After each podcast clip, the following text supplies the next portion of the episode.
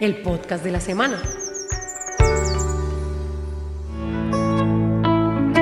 Cuando hablamos de venados, muchas generaciones inmediatamente recuerdan a Bambi, el pequeño que pierde a su madre por culpa de cazadores.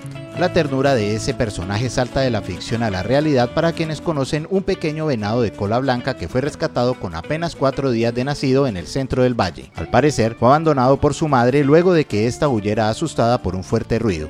Las personas que lo rescataron contactaron a la CBC para su atención. Luego de una primera valoración del animal, los profesionales de la corporación decidieron remitirlo a los expertos en crianza del Zoológico de Cali. María Paula Contreras, del área de crianza del Zoológico de Cali, nos habla sobre el estado actual del venado. Él llegó pesando 1.805 gramos y está en 2.705 gramos. Él se le puso el pasto artificial, ya que el piso en el suelo en el que está es muy resbaloso y ya por sus miembros que son tan delgados puede llegarse a resbalar y ellos son muy propensos a unas fracturas. Entonces después de que tenga una fractura ya no se puede llegar a acondicionar otra vez su miembro. Tiene un cuidado personalizado las 24 horas, en donde María Paula junto a sus demás compañeros por turnos lo alimentan cada 3 horas para un total de 7 comidas en el día. El trabajo de sus protectores es continuo, demostrando su compromiso por el bienestar del venado. María Paula Contreras nos cuenta sobre la alimentación. El venado se alimenta nomás hasta las 12 de la medianoche. Pero igual en las rondas que se está dando a los otros animales,